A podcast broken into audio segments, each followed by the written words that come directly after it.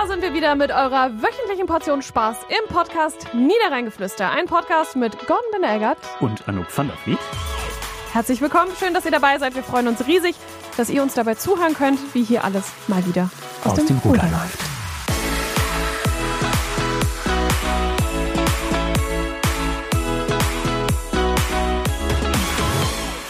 Diesmal nur mit mir, mit Anouk van der Vliet, denn Gordon Binder-Eggert ist ja in seiner verdienten Elternzeit. Hallo an dieser Stelle, lieber Gordon. Du hast mir ja versprochen, dass du dir alles anhören wirst, weil ich hier fabriziere. Und ich habe ein bisschen Sorge, dass gleich mein Handy klingelt, weil er sagt, was hast du denn da gemacht? Aber ich glaube, das wird nicht passieren, denn ich bin nicht ganz alleine. Ich bin tatsächlich mit ganz vielen Leuten hier im Studio, hier bei uns bei der Welle Niederrhein. Es sind äh, zwei Gäste, die heute zum Niederrheingeflüster gekommen sind. Und die sind gekommen, weil sie die Folge mit Jens Schmitz gehört haben und gesagt haben, hey Gordon, hey Anuk, wir haben da auch noch was zu, zu sagen. Wir machen nämlich auch ganz wundervolle Arbeit und möchten da einfach mal so ein bisschen Tabus fallen lassen. Und diese Tabus, worum geht's? Ich sage ganz herzlich willkommen zu Herrn Henes und Frau Klaus aus der Hospizarbeit. Ja, hallo, Frau van der Vliet. Wir freuen uns sehr, dass wir hier kommen durften. Es war so ein bisschen meine Idee. Ich bin Anja Klaus. Ich bin Leitung des Stups Kinderzentrums hier in Krefeld. Und wir haben ähm, im Kinderzentrum neben einer Kita auch ein stationäres und einen ambulanten Kinder- und Jugendhospizdienst. Und da nächste Woche die Welthospizwoche beginnt, wollte ich zusammen mit Herrn Henes so ein bisschen von unserer Arbeit berichten. Und erzählen, dass es eben nicht so schlimm ist, wie alle immer denken. Genau, dass es gerade im Kinderhospiz um ganz viel Leben geht und Freude und Lachen. Sie sind aber nicht alleine gekommen. Sie haben noch ähm, einen Herrn mitgebracht. Ja, der Herr ist Alexander Henes. Herzlichen Dank, dass wir hier sein dürfen. Ich freue mich auch sehr darüber, gerade um dieses Thema auch präsenter zu machen. Ich verantworte hier in Krefeld das äh, in Anführungsstrichen Erwachsenenhospiz mit einem ambulanten Hospiz- und Palliativberatungsdienst und einem stationären Hospiz auf der Jägerstraße mit 13 Plätzen. Am Hospiz am Blumenplatz fahre ich häufiger mal vorbei, äh, wenn ich mit dem Fahrrad zur Arbeit fahre. Das liegt genauso auf meiner Strecke, fahre ich oft vorbei. Und wenn ich dann so auf dem Fahrrad sitze, gucke ich immer da so ein bisschen in die Fenster und überlege mir immer, hm, was passiert wohl gerade hinter diesen Fenstern? Das ist ganz, ich erwische mich ganz oft bei dem Gedanken, hm, liegen die da jetzt nur? Was passiert da? Was machen die? Was machen sie? Hinter diesen Fenstern? Hinter diesen Fenstern arbeiten wir und haben ganz viel im Fokus äh, zum Thema Lebensqualität. A, ermuntere ich beim nächsten Mal zu klingeln. Da dürfen Sie gerne reinkommen. Das mache ich. Und gucken Sie sich mal die andere Seite an. Es gibt auch immer einen Kaffee oder irgendwas anderes. Und wiederum haben wir halt den, bei den 13 Gästen immer wieder die verschiedenen Lebenswünsche. Wir haben eine Erkrankung, wir haben auch einen Grund, warum derjenige bei uns auch ist. Aber wir versuchen einfach auch nochmal andere Sachen zu erledigen in dieser Zeit mit dem Gast. Wenn man mal so in den Garten guckt, sieht man, wie er auch gestaltet ist. Da verbringen, ver, verbringen die Gäste viel ihre Zeit oder halt auch dann im Haus selber. Wir haben eine große Küche, wo gemeinsam gekocht werden kann. Da gibt es auch eine schöne Kaffeemaschine, die wir alle, glaube ich, sehr gerne nutzen. Ganz wichtig, ne? ne? Und äh, planen auch Ausflüge, aber natürlich wird auch bei uns gestorben. Ja. Ne, letztendlich, wir können den Weg nicht aufhalten. Im Hospiz ist einfach eine andere Phase des Lebens, wahrscheinlich die finale Phase auch eingekehrt. Es gibt einen Balkon, der bei Ihnen ganz äh, hübsch bepflanzt ist, glaube ich.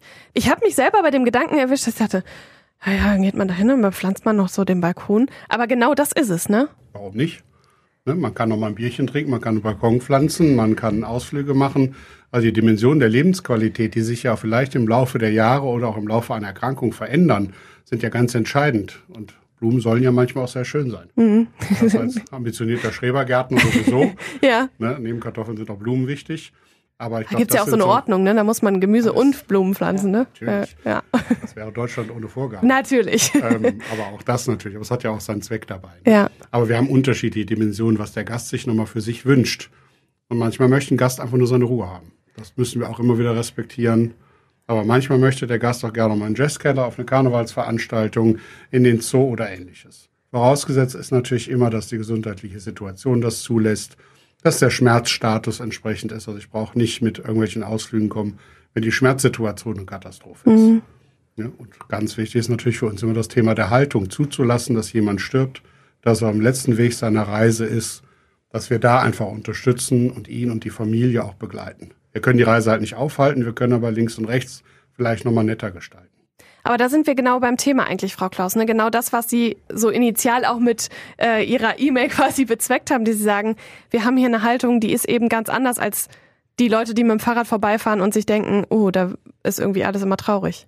Ja, Haltung in der Hospizarbeit heißt insbesondere, dass wir den Menschen so akzeptieren, wie er ist, dass wir würdevoll mit ihm umgehen, sehr empathisch und ähm, ja auf seine Bedürfnisse schauen und genau die erkennen und ähm, ja mit denen arbeiten. Mhm. Also der Mensch ist selber Experte seiner Erkrankung. Ich bin jetzt ja Leitung im Kinderhospiz. Kinderhospizarbeit ist noch mal etwas anders als im Erwachsenenhospiz dahingehend, dass wir die Familien mit einem Kind, das in irgendeiner Art und Weise lebensverkürzt erkrankt ist, das ist so dieser mhm. Fachbegriff, von Beginn der Diagnosestellung an begleiten, wenn die Familie das wünscht, ja. natürlich. Wir sprechen da häufig von Erkrankungen, die häufig im frühen Kindesalter schon beginnen oder schon mit der Geburt ja, angeboren sind, häufig mit ähm, schweren Einschränkungen einhergehen, mhm. wie einer körperlichen oder einer geistigen oder beides Behinderung.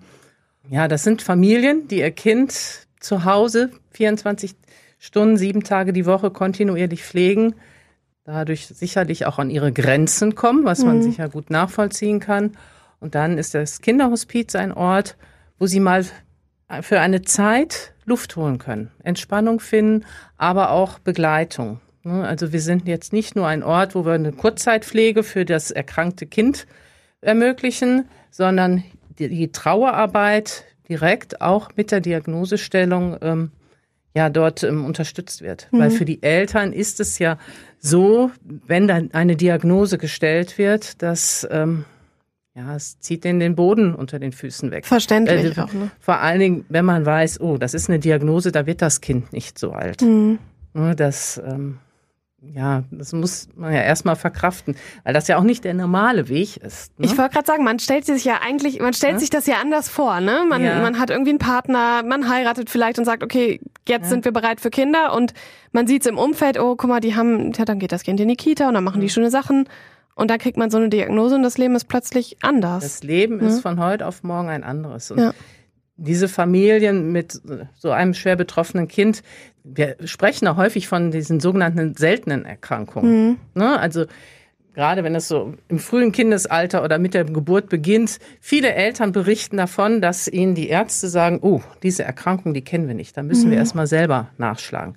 Das ist gar nicht böse gemeint. Mhm. Ich war selber in der Klinik und weiß, ähm, in ähnlicher Form habe ich früher mhm. auch gesprochen und habe gedacht, ich bin empathisch. Mhm. Was das aber bei dem anderen auslöst, dass das für die Eltern ein so traumatisierende Äußerung ist, ähm, mhm. das wird mir erst jetzt bewusst, wo ich in dieser Kinderhospizarbeit ja. verhaftet bin. Weil das ne? aber ja auch suggeriert so, boah, wir haben keine Ahnung, ne? wir wissen nicht, was wir tun. Wir geben genau. uns eigentlich, also als Eltern mhm. oder als Patient, wie auch immer, gibst du dich in die Hände von Ärzten und wenn der dann sagt, ja, du weiß ich gar nicht, was du da hast, ja. Puh. ja. Also ich habe selber selber erlebt, jetzt nicht mhm. so ganz dramatisch, aber wie Sie sehen, ich habe eine weiße Strähne und ähm, das ist äh, eine Erbkrankheit, Krankheit, nicht schlimm, um Gottes Willen.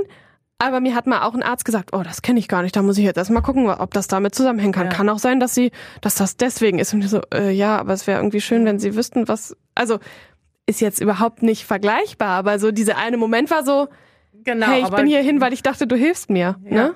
ja so. aber genau das ist der Punkt. Mhm. Ne? Man ist als betroffenes Elternteil eh schon fertig, ja. ne? steht hilflos vor vielen Dingen, mhm. ne? weil es ist ja auch so viel zu regeln. Und da ist dann halt das Kind, auf das man sich gefreut hat, wo man mhm. vielleicht auch ganz andere Vorstellungen hatte, wie man jetzt so sein Leben gestaltet. Und dann ist von jetzt auf gleich alles anders. Und ja, da so, ja, das zu akzeptieren, mhm. ne, ist zum einen ein Weg, aber man braucht eben auch die Unterstützung. Ja. Ne? Wenn wir das so uns so anhören, dann könnte man ja sagen, äh, bei Herrn Henes ist es so die letzte Station des Lebens. Bei Ihnen ist aber auch noch der Weg nochmal nach Hause, weil Sie sagen, okay, wir sind einfach auch mal da, um die Eltern zu entlasten. Ist das so das Bild, was man transportieren sollte? Ist das richtig so? Ja, ich finde das ganz, ganz wichtig, dass gerade Kinderhospizarbeit, dass wir ähm, ja zu einem großen Teil Entlastungsaufenthalte bieten. Mhm. Natürlich haben wir auch die Begleitung in der letzten Lebensphase, ne, dass, ja. wir, dass, das Kind mit der gesamten Familie kommen kann. Ne, und das ist auch das Entscheidende in der Kinderhospizarbeit. Es wird immer die gesamte Familie mit aufgenommen mhm. oder kann mit aufgenommen werden, wenn die Eltern das auch wünschen. So ein bisschen wie in der Villa Sonnenschein, nur halt mit Kind, ne? Ja, ja. genau, mit mhm. Kind. Im Unterschied zur Kurzzeitpflege haben wir halt die psychosoziale Betreuung auch, dass wir ein spezielles Pädagogenteam haben, die sich dann auch nochmal um die Eltern und Geschwisterkinder mhm.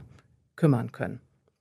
Jetzt könnte man sagen, Leute, wir wollen hier nur irgendwie einen netten Podcast hören. Warum müssen wir uns jetzt mit dem Thema auseinandersetzen? Was meinen Sie? Warum muss das sein?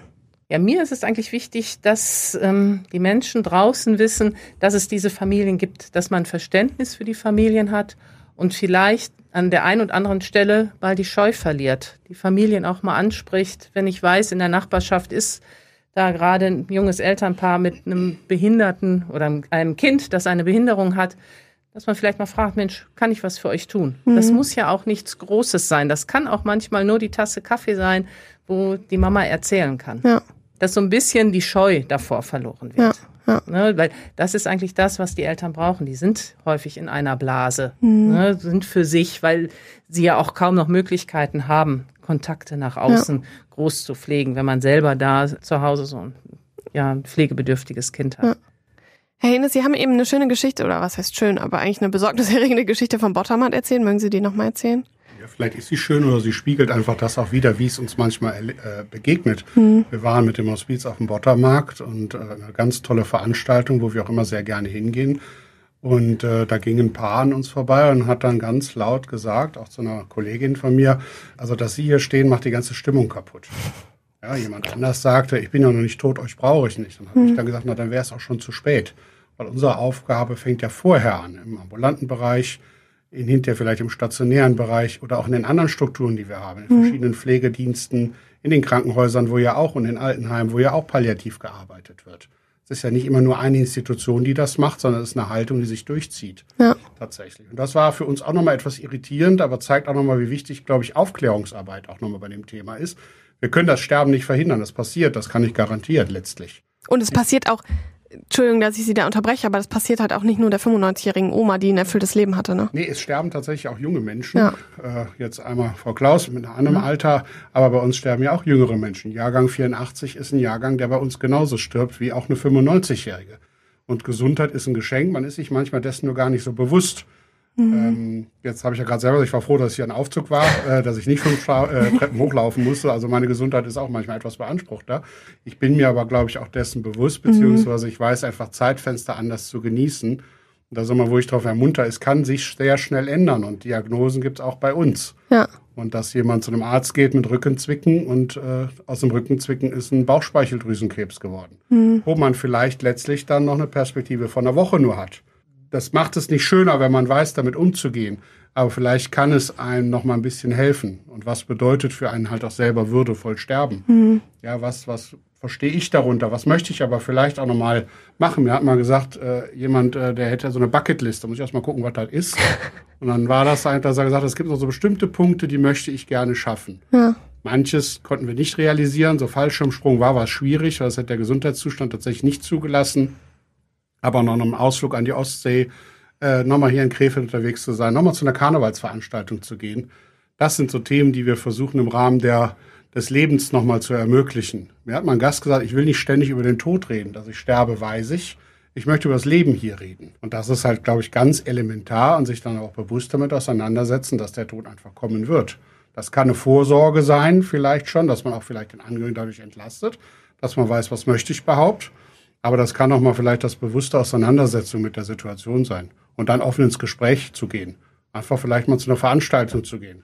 Hospizdorf ist ein wunderbarer Zeitpunkt, um da mal zu kommen. Und dann sieht man mal so den Garten und denkt, oh, das sieht ja doch alles sehr freundlich aus. Oder man kommt mal unten in die Eingangshalle rein und sieht, wie freundlich das eigentlich mhm. ist. Bei allem Respekt vor dem, was da passiert. Ja, ich hatte ja diesen Moment, ich, ich muss zu meiner Schande gestehen, ich war noch nicht im Hospiz ähm, und auch nicht im Stubbs Kinderzentrum. Das holen wir nach, das verspreche ich an dieser Stelle. Sehr ähm, gerne. aber ähm, ich hatte diesen Moment ja in der Villa Sonnenschein. Ich habe ja auch immer, also als ich da hingefahren bin, ich hatte wirklich Bauchschmerzen und habe gedacht, oh, wo kommst denn du da jetzt hin? Und gehe durch diese Tür und dachte, boah, hier ist richtig Leben. So blöd das klingt, aber es ist, und ich glaube, das ist auch so ein bisschen der Kern ihrer Arbeit, oder? Dass man eben das Leben im Kann man das sagen, das Leben im Tod irgendwie erkennt?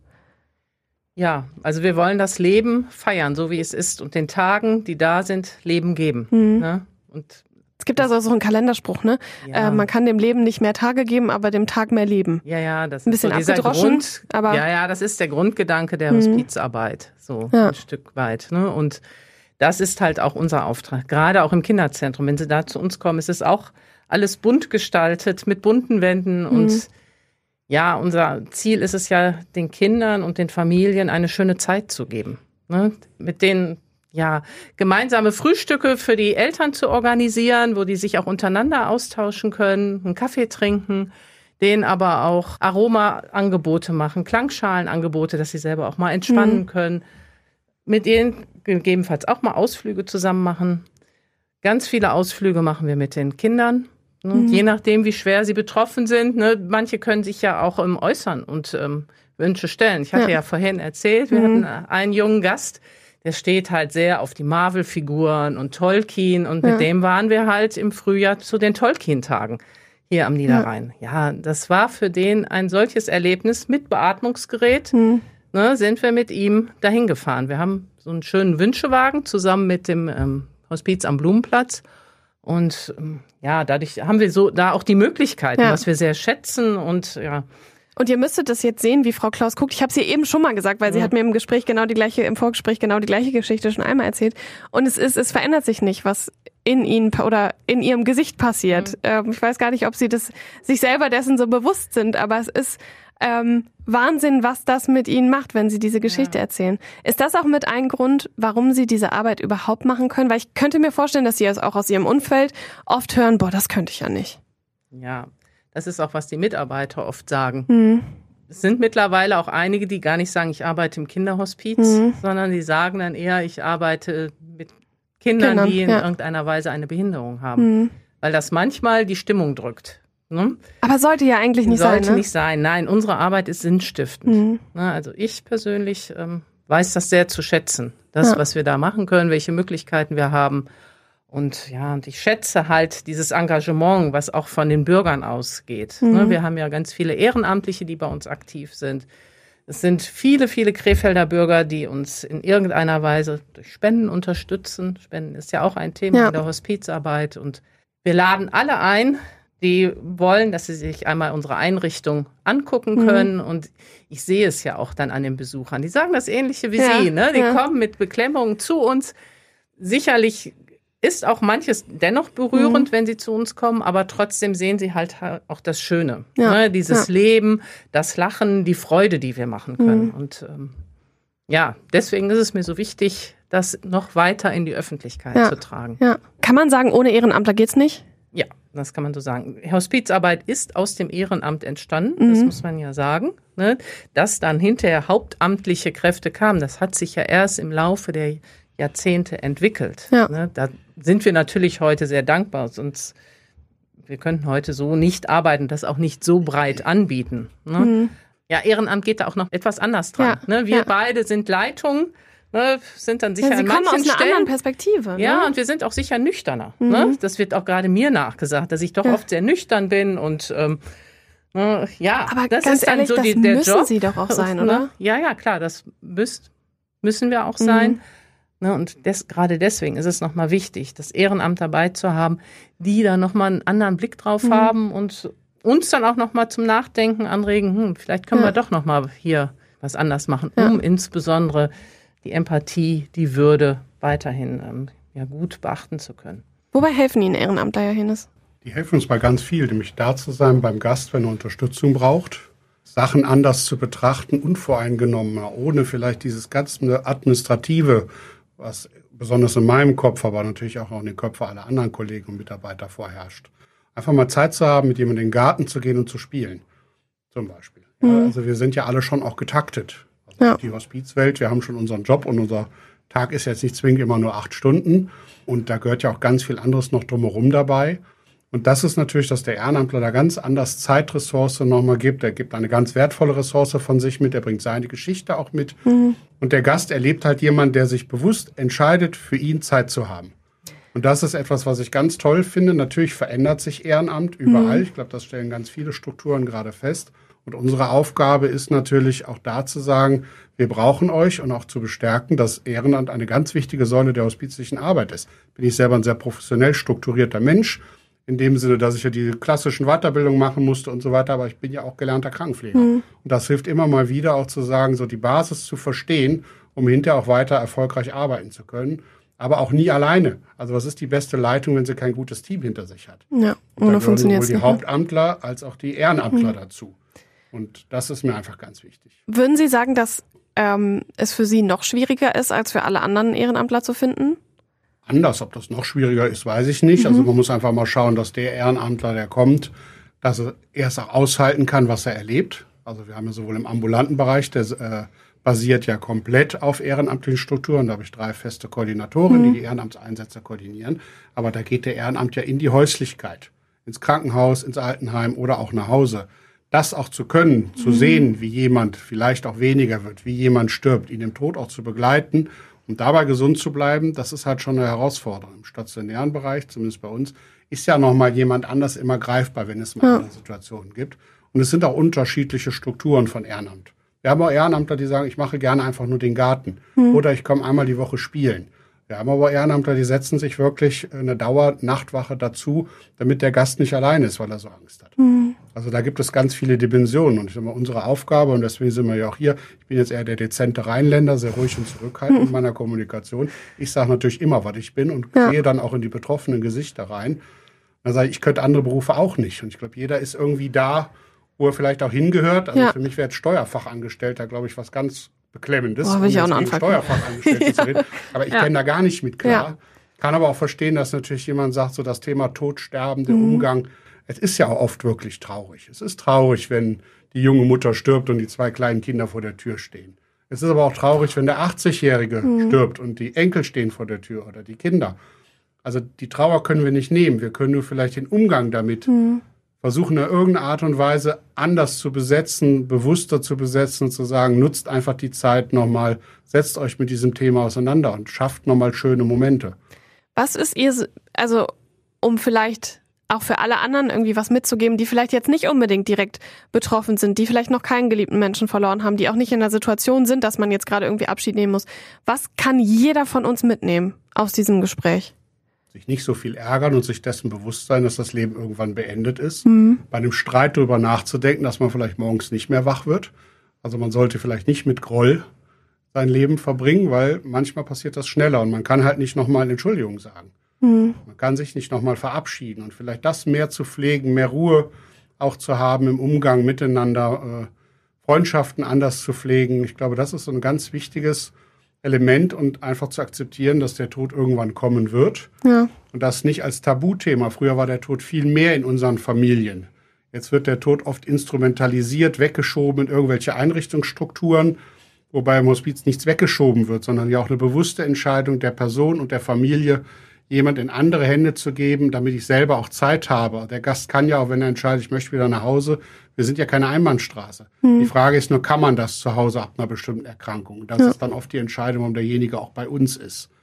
Ähm, Und bei Ihnen gewinnt man ja dann auch noch mal was dazu, ne? Also nicht nur die Entlastung für die Angehörigen, sondern eben auch die Zeit, die man dann für andere Dinge aufwenden kann. Ja, und oft ne? meint ja der Mensch selber, ich falle anderen zur Last, um mhm. den Menschen zu sagen, A, bist du nicht der Patient von irgendeinem Zimmer mit irgendeiner Erkrankung, sondern du bist Herr, Frau, mhm. sozusagen, dich wieder als Mensch wahrzunehmen. Das ist schon mal ganz entscheidend. Nicht immer fokussiert auf die Erkrankung oder auf ein Abrechnungsmodell, ja. sondern in dem wahrzunehmen, was er auch ist. Ein einzelnes Individuum. Und jeder stirbt ja auch seinen eigenen Tod. Also ich kann ja gar nicht sagen, bei dem ist es so, bei dem ist es so. Also es ist immer sehr individuell auch mhm. das Thema und dass der Angehörige einfach Zeit hat, Angehöriger zu sein, die Hand zu halten, Gespräche zu führen das können wir ermöglichen, ohne dass es Schuldgefühle gibt, dass man jemand versprochen hat, ich pflege dich bis zum Lebensende mhm. zu Hause. Das klappt nun mal manchmal nicht mehr, ja. ab einer bestimmten Erkrankung. Ja, und da einfach auch da zu sein und denjenigen in so einer Struktur, also palliativ, behüten, ummanteln, da gibt es ja ganz viel. Ja. Ich glaube, das ist ganz entscheidend. Frau Klaus, was würden Sie sagen? Was können wir alle mitnehmen? Ja, dass Kinderhospizarbeit nicht nur tote Kinder bedeutet, sondern ganz viel Entlastung, viel Freude bereiten, den Kindern, den Geschwisterkindern und ähm, ja den Familien mhm. überhaupt. Ne? Einfach da zu sein. Da ist auch das Ehrenamt, ähm, gerade im ambulanten Bereich, wir haben ja auch ein ambulantes Kinder- und Jugendhospiz, ähm, wo Ehrenamtler in die Familien gehen. Und auch da geht es hauptsächlich darum, einfach da zu sein. Vielleicht Ja. mit dem gesunden Geschwisterkind mal in den Zoo zu fahren, bei den Hausaufgaben zu unterstützen oder mit der Mutter mal einen Kaffee zu trinken Ja. oder mit dem Vater mal ein Bier und einfach mal quatschen. Ja. So wie, ne? So, abseits, Das- das ist das, was Herr Hinnes auch so gerade so ein bisschen sagte, ne? dieses Menschsein und nicht Ja. du bist Patient mit der Krankheit XY, sondern du bist Jonas oder du bist was weiß ich was, Ja. Genau. ne? Das ist wahrscheinlich auch, das rückt oft auch so in den Hintergrund, ne? Mhm. Also es wird unheimlich viel bei uns geweint, aber es wird auch ganz viel gelacht. Ja. Ich glaube, das ist immer ganz wichtig. Also ich erlebe das immer so Karneval, wenn dann das Prinzenpaar in unsere Mhm. Einrichtung kommt, dieses, dieses Beklommene und die Gespräche, die man vielleicht auch vorher führt, und sagt, kommt einfach mal her. Ja. Und ich sage, da wird richtig, richtig viel gelacht bei uns auch. Wir lassen das auch zu. Trotzdem kann bei einer Veranstaltung auch jemand sterben. Aber das kann auch so passieren. Kann auch so weggehen. Ich war zwei, dreimal Ersthelfer schon. Da ist auch jemand gestorben. Der wusste das nur nicht in dem Moment. Ja, also da war einfach ein großer Unfall und ähnliches. Ja. Und ich glaube, das muss man sich immer vor Augen halten, dass es bei uns gar nicht immer so schlimm ist, dass man sich einfach nur mal trauen muss. Ja. Ich gebe Ihnen jetzt hier das Versprechen, ich komme vorbei und auch nicht erst nächstes Jahr. Ja, Wir machen das, Nehmen äh, Sie beim Wort. Ja, kein, wenn ich mein Ja, Wort gebe, dann halte ich das auch. Das glaube ich. Das Ja. machen wir definitiv. Ich möchte zum Abschluss noch eine Sache sagen. Ohne Ihr Engagement, ohne das Engagement der Ehrenamtler wird es nicht gehen. Es würde aber auch ohne eine Sache nicht gehen und das sind die Spenden. Wie wichtig ist das für Sie, dass Menschen spenden für Sie, für Ihre Häuser? Ja, Spenden sind unerlässlich, Mhm. gerade um diese besonderen Angebote machen zu können, was ich gerade sagte, für die Eltern, für die Geschwister, dass wir die Ausflüge finanzieren können. Da sind Ja. wir einfach drauf angewiesen. Ja. Ne? Und das sind Geld genauso wie Zeitspenden. Mhm. Ne? Also Das ja ist für beides. Beide, für Mhm. beide Welten Ja. auch letztendlich. Also auch das, unsere Struktur ist auf Spenden angewiesen, in einem unterschiedlichen Umfang natürlich. Es ist halt der Sonderwunsch, den wir erfüllen. Die Kasse, Pflegekasse, die zahlen einen gewissen Grad, Mhm. aber da drin ist jetzt nicht die Pizza, die man nachts um drei Uhr bestellen will. Mhm. Ja, Oder nochmal der Ausflug in den Zoo oder die Fahrt nach Hamburg oder Mhm. was weiß ich, was das all gibt. Ne? So, und das sind natürlich Sachen, die über Spenden mit unterstützt werden. Äh, Das ist nicht die Schreibtischlampe bei mir im Büro. Ja, sondern Solche ja. Spenden gehen für den Gast. Ja, und das finde ich halt ganz wichtig. Und ich glaube, der Krefelder moppert ja ganz gerne, aber der Krefelder tut auch ganz viel. Das Ja. dürfen wir nie vergessen. Diese hohe Bereitschaft der Krefelder Bürger, auch die Hospizarbeit zu unterstützen in beiden Bereichen, ist, glaube ich, ganz wichtig. Wir sind uns dessen gar nicht immer so bewusst, wie viele Menschen das auch tatsächlich tun. Aber ich finde das sehr berührend. Ich bin jetzt seit dreieinhalb Jahren hier im Stubbs Kinderzentrum, komme ja ursprünglich aus dem Krankenhaus und wie viele Krefelder ich jetzt schon kennenlernen durfte, trotz Corona, Ja, die sich hier ja. für uns engagieren. Also das finde ich ähm, ganz, ganz toll. Und, Darf man ähm, auch einmal Danke sagen an dieser ja. Stelle. Ne? Genau. Ja. Danke, wichtig. das sage ich jetzt hier an dieser Stelle auch. Sehr gut. Sie haben gerade gesagt, die Fahrt nach Hamburg oder die Ausflüge, die man so macht. Gibt es irgendwas, was Ihnen beiden besonders in Erinnerung geblieben ist? Ich würde sagen, bei Frau Klaus ist es der, der Auftritt der Marvel-Figuren und das Tolkien-Fest. Ja. Oder gibt es noch mehr? Schwierig, ja, ne? Ja, das ist dann, wenn ich so gefragt werde, immer Ja. wieder, es sind immer wieder mal so ähm, solche Sachen, die Ja. Marvel-Figuren, das hatten wir vorhin noch gar nicht Mhm. hier erwähnt. Stimmt, das war im Ne, Vorgespräch. das ja. war ähm, ein Junge, der ähm, halt sehr auf Marvel steht, der auf Mhm. dem Tolkien-Fest war, der war mal in den Jahren zuvor über seinen Geburtstag bei uns. Ja, und da ist halt von einer Krefelder Firma, mit der ich zufällig sprach, Mhm. ähm, was können wir für euch tun, die, ähm, die dann gesagt haben, ach ja, dann kommen wir als Ja. Marvel-Figuren. Und ich sagte, ja, der hat jetzt bald Geburtstag und das wäre natürlich super klasse Mhm. Ja. wenn da jetzt auf einmal Superman und Batman reinkommen würden. Das ähm, haben die dann tatsächlich gemacht. Und ja, für den Jungen, der lag da in seinem Rollstuhl, also er kann auch nicht mehr richtig sitzen und es hat ein Beatmungsgerät. Der war so geflasht, der hat noch abends davon den Pflegekräften davon erzählt und Toll. war glücklich. Auch die Tage danach war das noch, das war das Highlight für Ja. ihn. Wie ist das bei Ihnen? Wir haben ja so viele Wünsche und der Lebenswunsch, den jemand nochmal hat, den habe ich in keinem Ranking, weil für Ja. den einen ist es ganz besonders tatsächlich, dass er nochmal ein bestimmtes Bier bekommt. Für den nächsten ist der Ausflug ganz besonders, aber es gibt natürlich so bestimmte Punkte. Wir hatten einen Gast, äh, die ist extra zu uns gekommen, weil sie dachte, Andrea Berg wäre da häufiger. Ja, Tatsächlich. die sich ja auch ganz Genau, besonders engagiert, ganz ne? engagiert in, Ja. in beiden Für Sie beide, Welten. ja. Und sie war halt so ein bisschen traurig, äh, dass sie irgendwie nicht jeden Tag bei mir Ja. im Büro ist. Dann haben wir es aber organisieren können, dass sie zu einem Konzert gefahren ist. Sie durfte Backstage, äh, sie durfte mit Frau Berg sprechen. Und das war einfach nochmal für den Gast was ganz Besonderes. Mhm. Ja, bei dem anderen Gast habe ich mich total gefreut, dass wir es hingekriegt haben, jetzt nochmal einen Ausflug in einen Schrebergarten zu organisieren. Also es gibt da gar kein Ranking. Mhm. Organisatorisch stellt mich natürlich manches etwas mehr vor Herausforderungen als jetzt äh, andere Sachen. Ja. Aber es ist halt so ganz unterschiedlich, was sich der Mensch immer noch mal wünscht bei uns. Dann, ne? Zoobesuche mhm. finde ich immer sehr schön. Tatsächlich Ausflüge insgesamt. Ja. Manchmal ist es aber auch noch mal die Hochzeit der Enkelin, die wir dann bei uns in der Kapelle machen. Mhm. Oder die Taufe, die vorgezogen wird damit derjenige noch dabei, dabei sein kann. kann ja. ne? Es ist ja nicht immer jemand, manche sagen ja, ich muss bis da und da noch irgendwie leben. Mhm. Ja, ich habe da nochmal eine ganz bestimmte Sache und das versuchen wir so gut wie wir es können, ja auch zu unterstützen. Ja. Oder Hochzeiten, wenn wir nochmal haben, dass der Gast doch nochmal heiratet. Passiert das auch, ja? Das passiert auch, ja. Wir haben eine kleine Kapelle, aber das sehen Sie ja demnächst alles, wenn ja, Sie nicht nur ja. vorbeifahren, sondern reinkommen. Ja. Tatsächlich. Gibt es einen ne? Fahrradparkplatz? das direkt kann vor. ich organisieren, ja. ähm, aber in der Tat, das ist halt nochmal so was. Ne? Also so eine Taufe war schon emotional mhm. für alle betroffen. Ja, das glaube ich, ja. Und äh, ich glaube, das ist immer ganz wichtig, dass wir immer sagen, alles ist wichtig. Mhm. Ich finde, das ist ein sehr äh, schöner Schlussgedanke. Alles ist wichtig und vor allen Dingen ist das Leben wichtig. Und das passiert bei Ihnen hinter Fenstern und nicht verschlossenen Türen. Genau. Ähm, in einem ganz, in einem bunten, ganz bunten Rahmen. Genau. Also, wenn ihr Lust habt, ich glaube, ähm, alle sind herzlich eingeladen, einfach mal einen Blick reinzuwerfen am Tag der offenen Tür beim Hospizlauf, der jetzt leider schon für dieses Jahr vorbei ist, aber ich bin sicher, dass es nächstes Jahr einen neuen Anlauf geben wird. Wenn ihr Zeit spenden wollt, Geld spenden wollt, ich packe euch alles in die Show Notes, guckt da gerne rein, meldet euch gerne ähm, und sorgt vor allen Dingen für euch selber vor. Macht, regelt das für eure Verwandten, für euch selber, damit Platz für Trauer und Leben ist. Den Tag der offenen Tür ja. begehen wir nächste Woche Freitag, den 13. nachmittags von 15 ähm, bis 18 Uhr. Also wer Interesse hat, ist herzlich eingeladen. Wir haben ein paar Mitmachaktionen und stellen dann unseren Familienbereich vor und was wir alles ähm, so an Angeboten für unsere Kinder und Familien haben. Das ist doch die perfekte Gelegenheit, um äh, ja, einen Blick bei gerne. Ihnen reinzuwerfen. Ganz unverbindlich, ohne Sorge. Das wird Schön. Wird ein schöner Nachmittag. So soll's sein. Ich finde, so, so können wir gut aus dem Niederrheingeflüster rausgehen. Wenn ihr Fragen habt, meldet euch gerne bei uns oder meldet euch auch bei den beiden Herrschaften, die jetzt hier waren. Ich glaube, die freuen sich über jede Nachricht.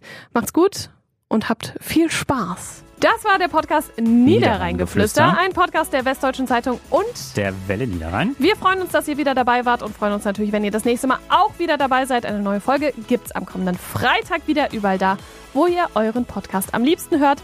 Bis dahin lasst uns gerne eine gute Bewertung da. Oder folgt uns auf Instagram. Niederrheingeflüster. Das wissen wir. Nee, sag doch nochmal. Niederrheingeflüster. So lasse ich das drin. Tschüssi.